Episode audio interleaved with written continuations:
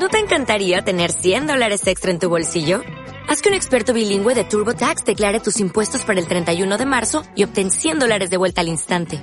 Porque no importa cuáles hayan sido tus logros del año pasado, TurboTax hace que cuenten. Obtén 100 dólares de vuelta y tus impuestos con 100% de precisión. Solo con Intuit TurboTax. Debes declarar para el 31 de marzo. Crédito solo aplicable al costo de la presentación federal con TurboTax Full Service. Oferta sujeta a cambios o cancelación en cualquier momento.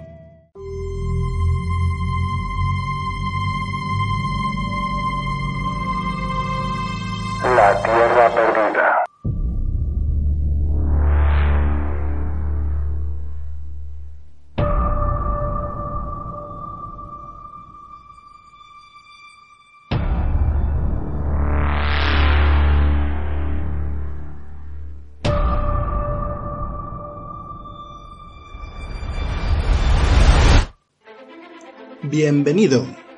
Gracias por animarte a pasar el rato conmigo. De veras que intentaré no aburrirte. Esto es el universo de la Tierra Perdida. Espero que lo pases muy bien, que te guste y que lo compartas con todas aquellas personas que creas que se lo pueden pasar bien descubriendo el trasfondo de este universo de ciencia ficción, la Tierra Perdida.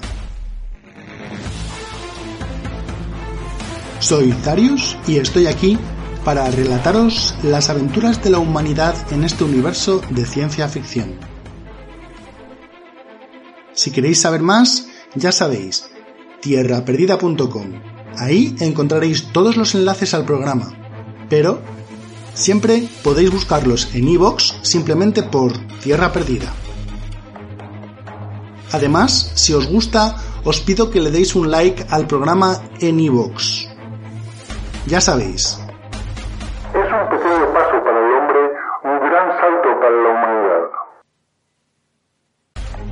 Y ahora sí, vamos con lo nuevo, este nuevo capítulo de esta segunda temporada de La Tierra Perdida. Gracias a Patrick de Arteaga, el compositor del tema bajo licencia Creative Commons llamado Guerrero Colosal. Este será el tema que escucharemos de fondo durante esta narración. Anteriormente, en el universo de Tierra Perdida, la Dreamwalk, un ingenio diseñado para poder extraer información del inconsciente, había mostrado a la USM lo acontecido durante las reparaciones del portal de la Tierra. Pero la verdad es que los hechos no aclaraban absolutamente nada, más bien todo lo contrario. ¿Qué o quién era aquel humano de mirada de fuego? ¿Cómo fue posible que el alférez se despertara unos pocos minutos después y que éste se hubiera marchado como si nada?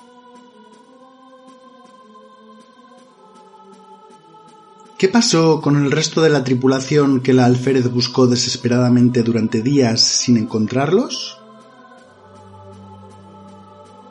Ninguna de estas preguntas tendrían respuesta, pero sí se supo que fue la propia Alexandra Bevir la que terminó en solitario las reparaciones del portal de la Tierra al coste de su propia vida. Tras haber actualizado el último componente del portal, encontró la fuerza necesaria para volver a subirse a la Sunshine Reborn y lanzar el programa de vuelta a Olympia, el piloto automático. Aunque muchas preguntas quedaron sin respuesta, lo peor fue que el resultado de la información extraída por la Dreamwalk generó muchas más dudas y mucho más preocupantes que antes.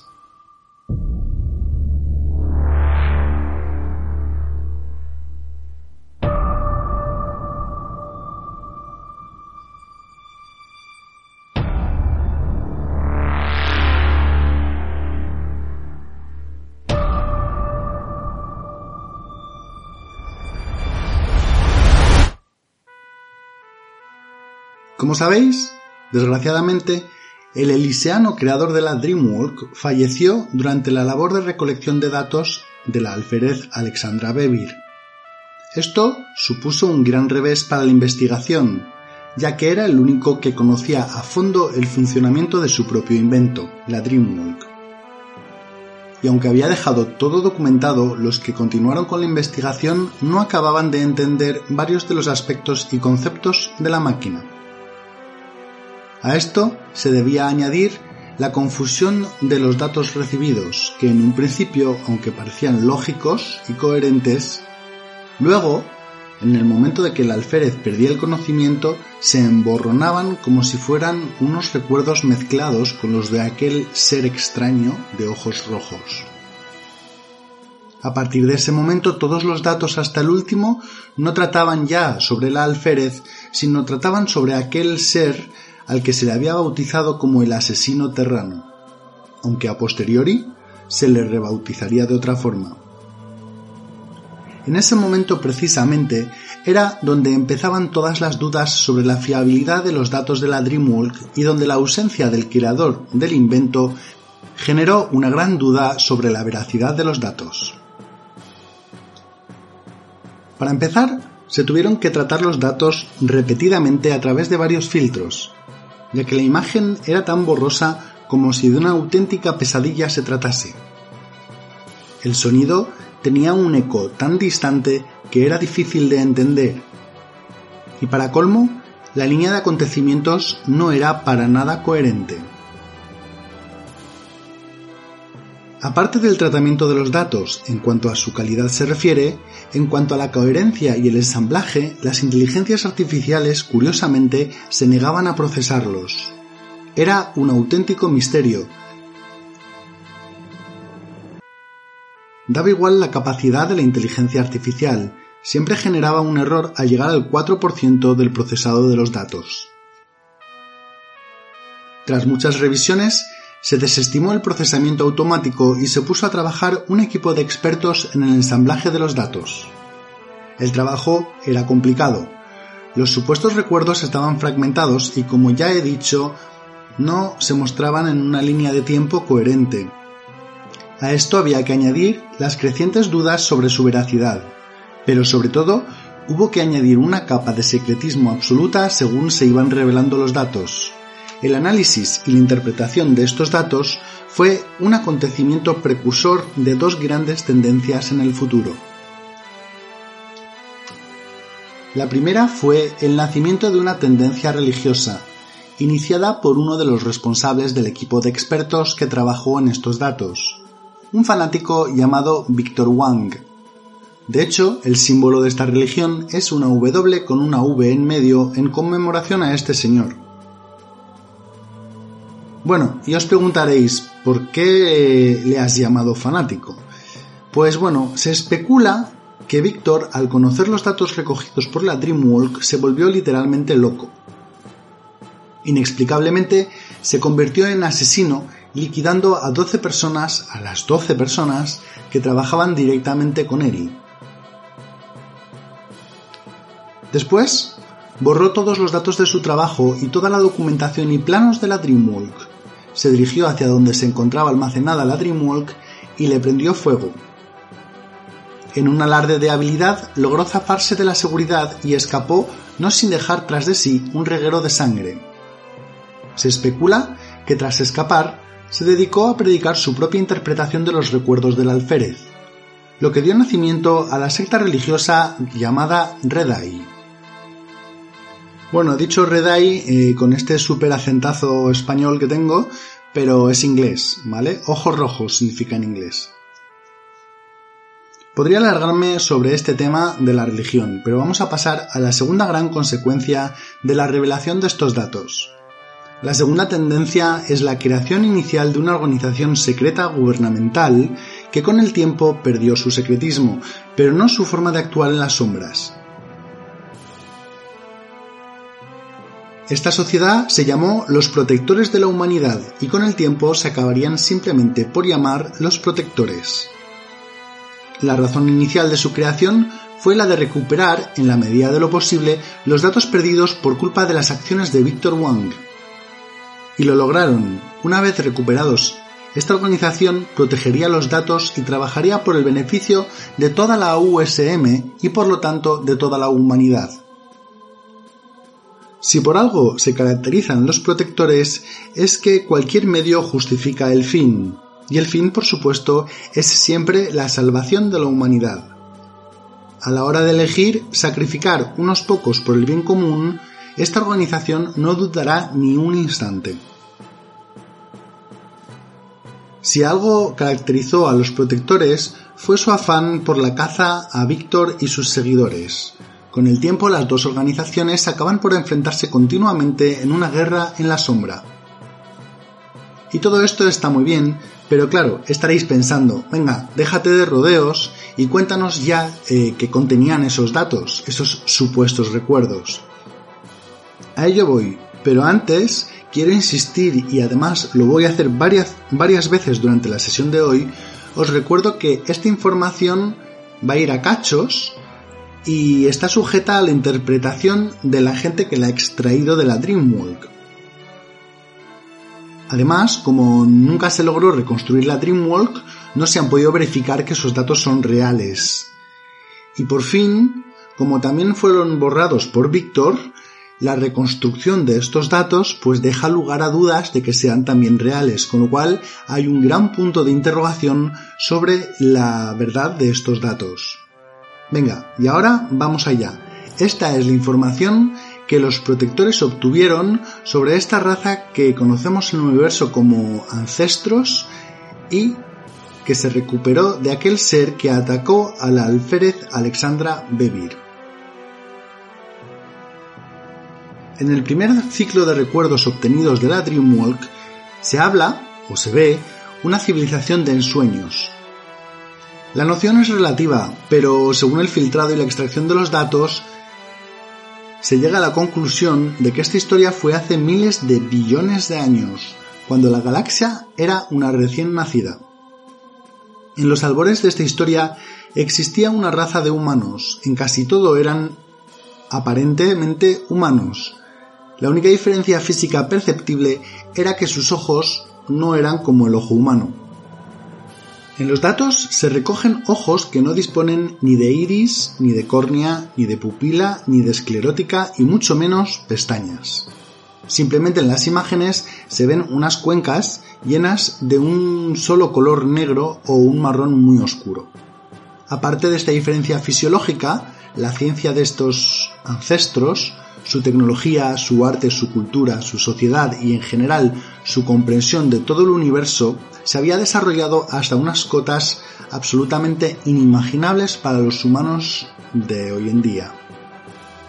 Disponían estos ancestros de una tecnología capaz de transportar las naves a mayor velocidad que la luz, herramientas biométricas que no solo se activaban solo con su dueño, sino que algunas incluso tenían su propia conciencia habían trascendido el conocimiento de la creación de vida, tanto digital como biológica, creando máquinas de una inteligencia sublime y animales y plantas absolutamente únicos. Gracias a esto colonizaron un mundo tras mundo y crearon su propio imperio. Pero hubo algo que jamás lograron a pesar de todos sus avances. Se trataba de la inmortalidad. Y resulta que no eran muy diferentes de los humanos en el sentido que siempre se desea lo que uno no puede tener. Con el paso de los eones, los ancestros evolucionaron poco a poco en dos ramas con tendencias bien definidas y bastante antagonistas. La primera eran aquellos que predicaban la búsqueda absoluta de la inmortalidad y se llamaban a sí mismos los daimonas. La segunda eran aquellos que aceptaban su sino eran conscientes que el fin llegaría un día y predicaban que la única forma de retrasar ese día era simplemente ser conscientes de ello. Se hacían llamar los teos, que no los feos. Venga, bromas aparte, aquí termina el primer ciclo de recuerdos. Vuelvo a insistir en que, aunque estoy narrando esto en plan resumen, son conclusiones a las que se llegan analizando los datos los que se ven a personas de esta raza viviendo todo en primera perspectiva de persona, por lo tanto son datos sujetos a interpretación y pueden ser verdaderos o falsos. Venga, vamos a por el segundo ciclo de recuerdos. En este ciclo se trata la búsqueda de la inmortalidad. Como he dicho, existen dos tendencias, pero las dos pertenecen a una misma raza, los ancestros. Esta raza acaba por descubrir la existencia de una energía cósmica que bautizan como ánima. Descubren que cada raza nace con una cantidad finita de ánima. Imaginaros una piscina llena de agua de la que solo puede beber una sola raza. Pues eso es el ánima racial. A pesar de todo, por mucho que investigan, no acaban de entender cómo se establece este mecanismo de ánima racial, pero ahondando en la investigación, los ancestros descubren que cada individuo de cada raza nace con una dosis finita de ánima que toma de la cantidad de ánima racial asignada a la, raza. Es decir, para aclarar las cosas, volviendo a nuestra piscina, cada vez que un individuo nace, toma un vasito de agua de la piscina. Y así la piscina poco a poco se va vaciando.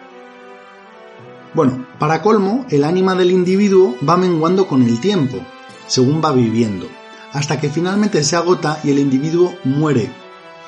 Pero al morir este individuo, el ánima no vuelve al receptáculo racial, es decir, no vuelve a la piscina, como decía antes, sino que simplemente desaparece en el universo.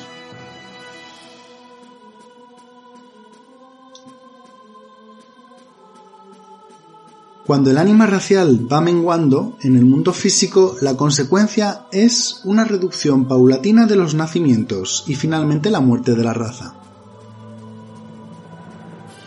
Así es como los ancestros descubren el porqué de la muerte de un individuo por mucho que se le apliquen tratamientos físicos de rejuvenecimiento. Y de paso, descubren la causa de la extinción entre comillas natural de todas las razas de la galaxia. Y aquí termina el segundo ciclo de recuerdos que, vuelvo a insistir, es muy relativo ya que está sujeto a interpretación.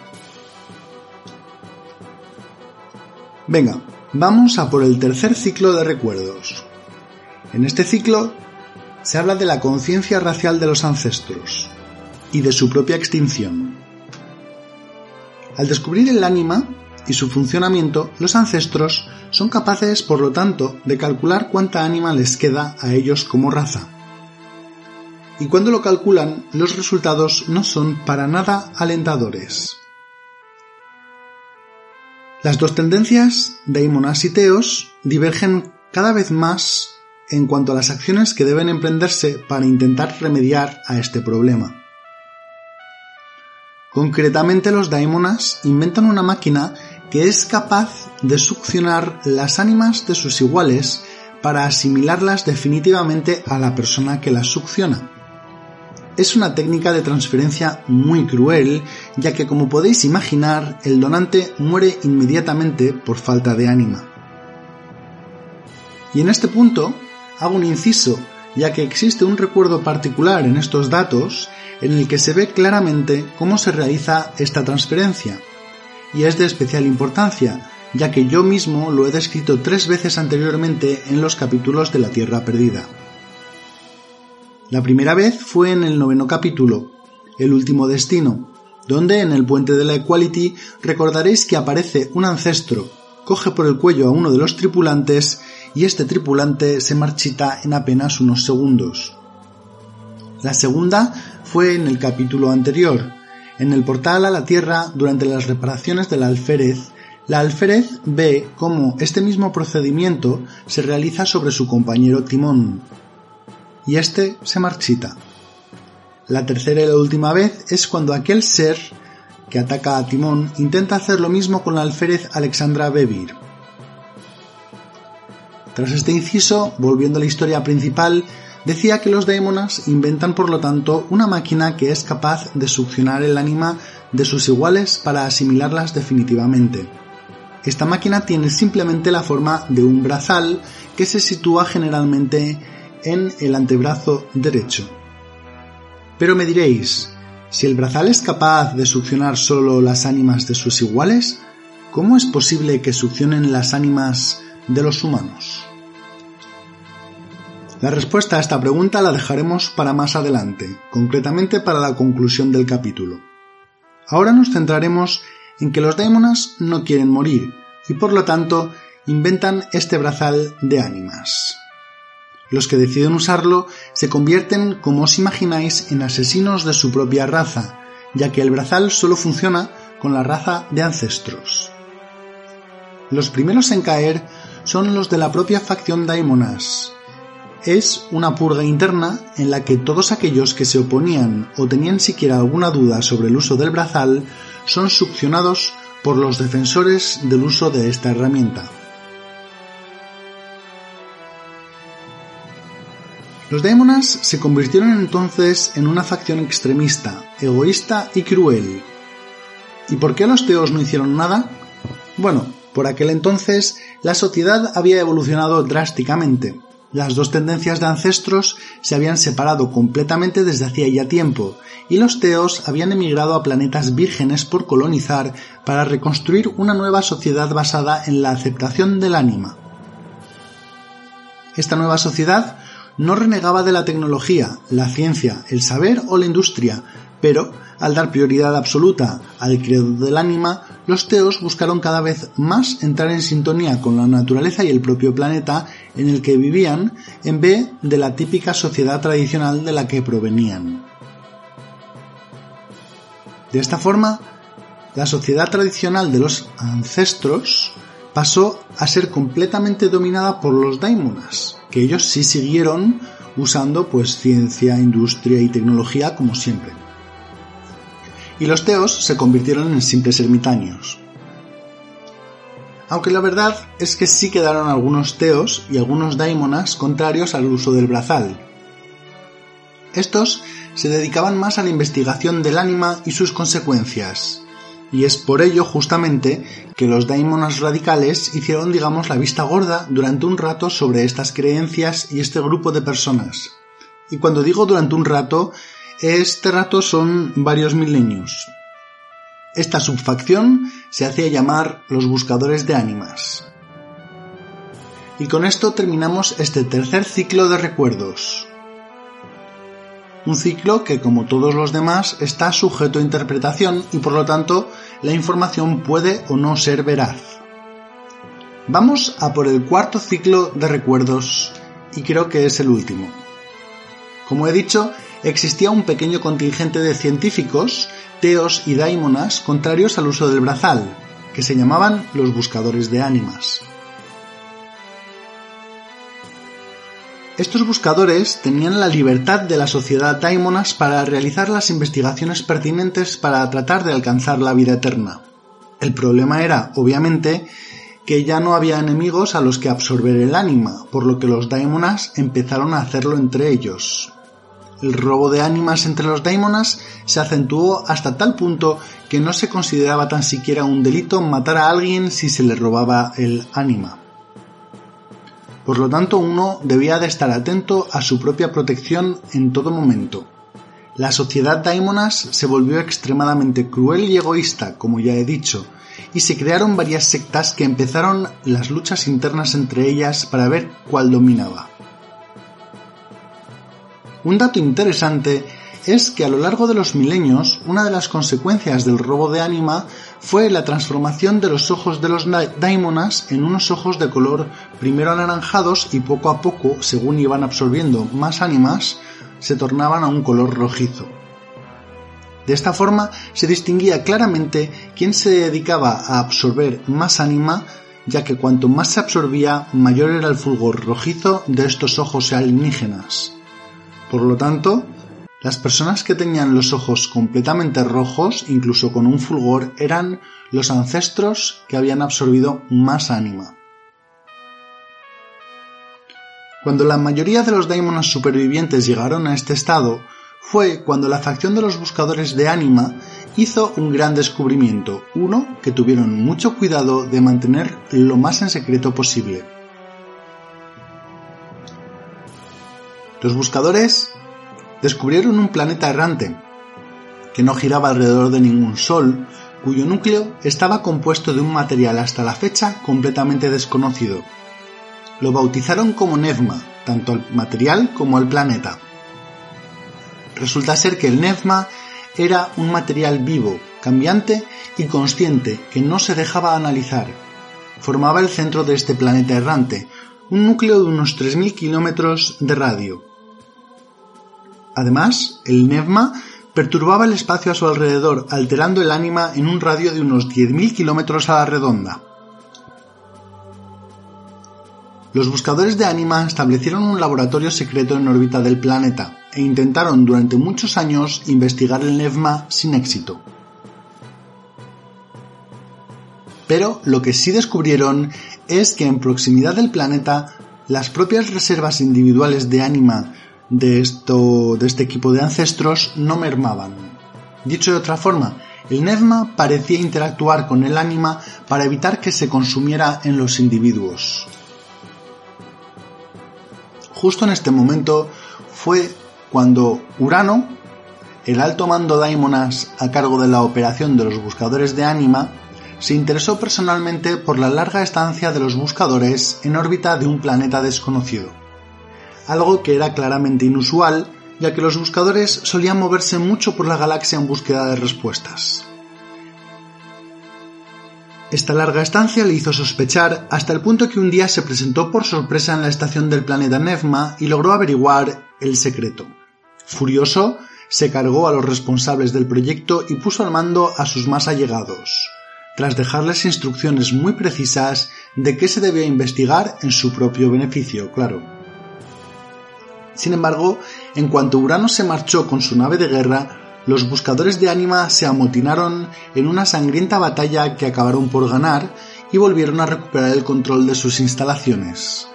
Entre ellos, la líder, Gea, dio a luz a mellizos. Un acontecimiento sin precedentes, ya que hacía millones de años que los ancestros no tenían hijos, ya que su ánima racial se había agotado completamente. Indudablemente el Nevma había influido en la gestación. Los niños que nacieron eran ancestros, aunque no del todo. Sus ojos eran diferentes, habían cambiado.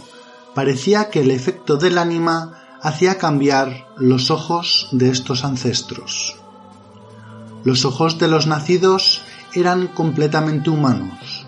Los de la niña eran de un azul cielo y los del niño de un negro con toques castaños. Tras varias pruebas a los recién nacidos, se descubrió que había nacido una nueva raza. Inmediatamente se procedió a calcular la reserva racial de ánima. El ordenador empezó a contar. Mientras se calculaba la reserva, ocurrió un hecho sin precedentes. Gea, la madre, adujo que alguien, algo, estaba intentando comunicarse con ella a nivel inconsciente en sueños. Estaba convencida de que se trataba del Nefma, tras varios episodios de sueños, se despertó un día con la certeza de que el alto mando Daimonas Urano volvería, y ni ella ni sus hijos ni nadie estaría a salvo. Sabía lo que había que hacer, tenía un plan, un plan que había urdido con el mismísimo planeta Nefma. Sin dudarlo por un instante, mandó transformar parte de la estación en un hogar para los niños, un hogar que llenó de plantas y animales diseñados para acompañar a los niños, un hogar que se desprendería de la estación espacial y aterrizaría en última instancia en el planeta Negma. La construcción duró dos años en los que Gea disfrutó de sus hijos lo máximo posible, pero llegada la hora no dudó en abandonarlos en la superficie de Nevma y a cargo del Nevma. Dejó a los niños también a cargo de una sintética cuya única misión era cuidar de ellos. Os recuerdo que en ningún momento el planeta es habitable, es un planeta que es completamente hostil a la vida humana o a la vida de los ancestros. Los niños simplemente viven en este recinto cerrado habilitado a sus necesidades. Entretanto, el ordenador seguía calculando la cantidad de ánima racial de la nueva raza dos años después y se salía de la escala y seguía subiendo. Finalmente, la estación con los buscadores de ánima salió de la órbita del planeta Nevma, abandonando ahí a los niños. Gea se dirigió directamente hacia Urano para intentar que éste olvidara el planeta errante. Le contó una historia inverosímil, inventada, y no había por dónde cogerla. Urano acabó con la vida de Gea cogiéndola por el cuello y absorbiendo su ánima. Acto seguido puso rumbo a las coordenadas del planeta Nefma. pero al llegar a las coordenadas el planeta había desaparecido y jamás se lo volvió a encontrar.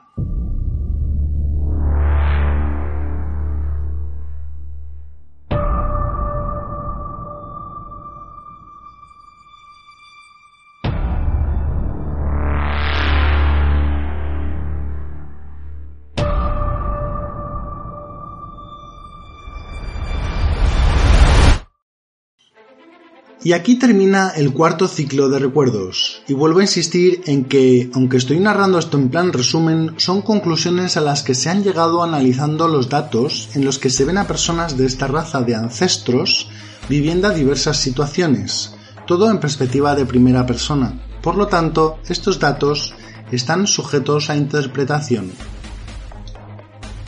Con esto, queridos oyentes, terminamos este capítulo. Y lo primero es contestar a la pregunta que dejé en el aire. Si el brazal es capaz de succionar solo las ánimas de sus iguales, ¿cómo es posible que succionen las ánimas de los humanos? Bueno, pues como habéis podido comprobar, los humanos son los descendientes de los ancestros. Es también la razón por la que las herramientas de Elysium funcionan con los humanos. Como veis, no solo los datos de los recuerdos del alférez son controvertidos, sino que dan lugar a una serie de especulaciones importantes. De ahí la fundación de los protectores, la clasificación de la información como información secreta y tal vez la explicación también de la locura de Victor Wang. ¿Os imagináis si la población supiera que existe una raza alienígena más antigua, más poderosa, que se los quiere enzampar? ¿Cómo reaccionaría?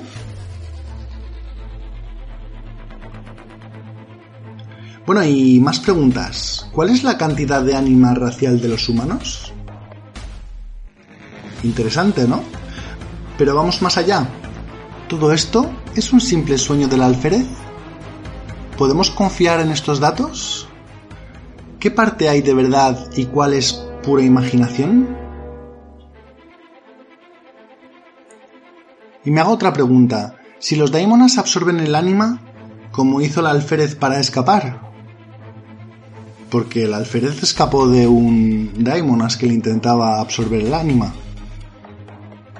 Bueno, como podéis suponer, la sociedad de la USM seguirá avanzando hacia el futuro, y yo con mi historia. Algunos individuos, los protectores, conocerán el posible peligro y trabajarán para la protección de los humanos, y otros, como la secta Redai, pues tomarán caminos diferentes. Todo queda por ver.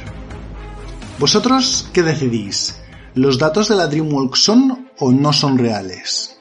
Os animo a pasaros por la web tierraperdida.com ya no para comentar nada, sino para responder a esta pregunta. Esta pregunta que dice así, ¿los datos de la Dreamwalk son o no son reales? En la nueva sección de encuestas podréis con un solo clic contestar a esta pregunta. Y eso es todo. Una vez más, mil gracias por vuestra atención y espero que os haya gustado. Un saludo y hasta la próxima.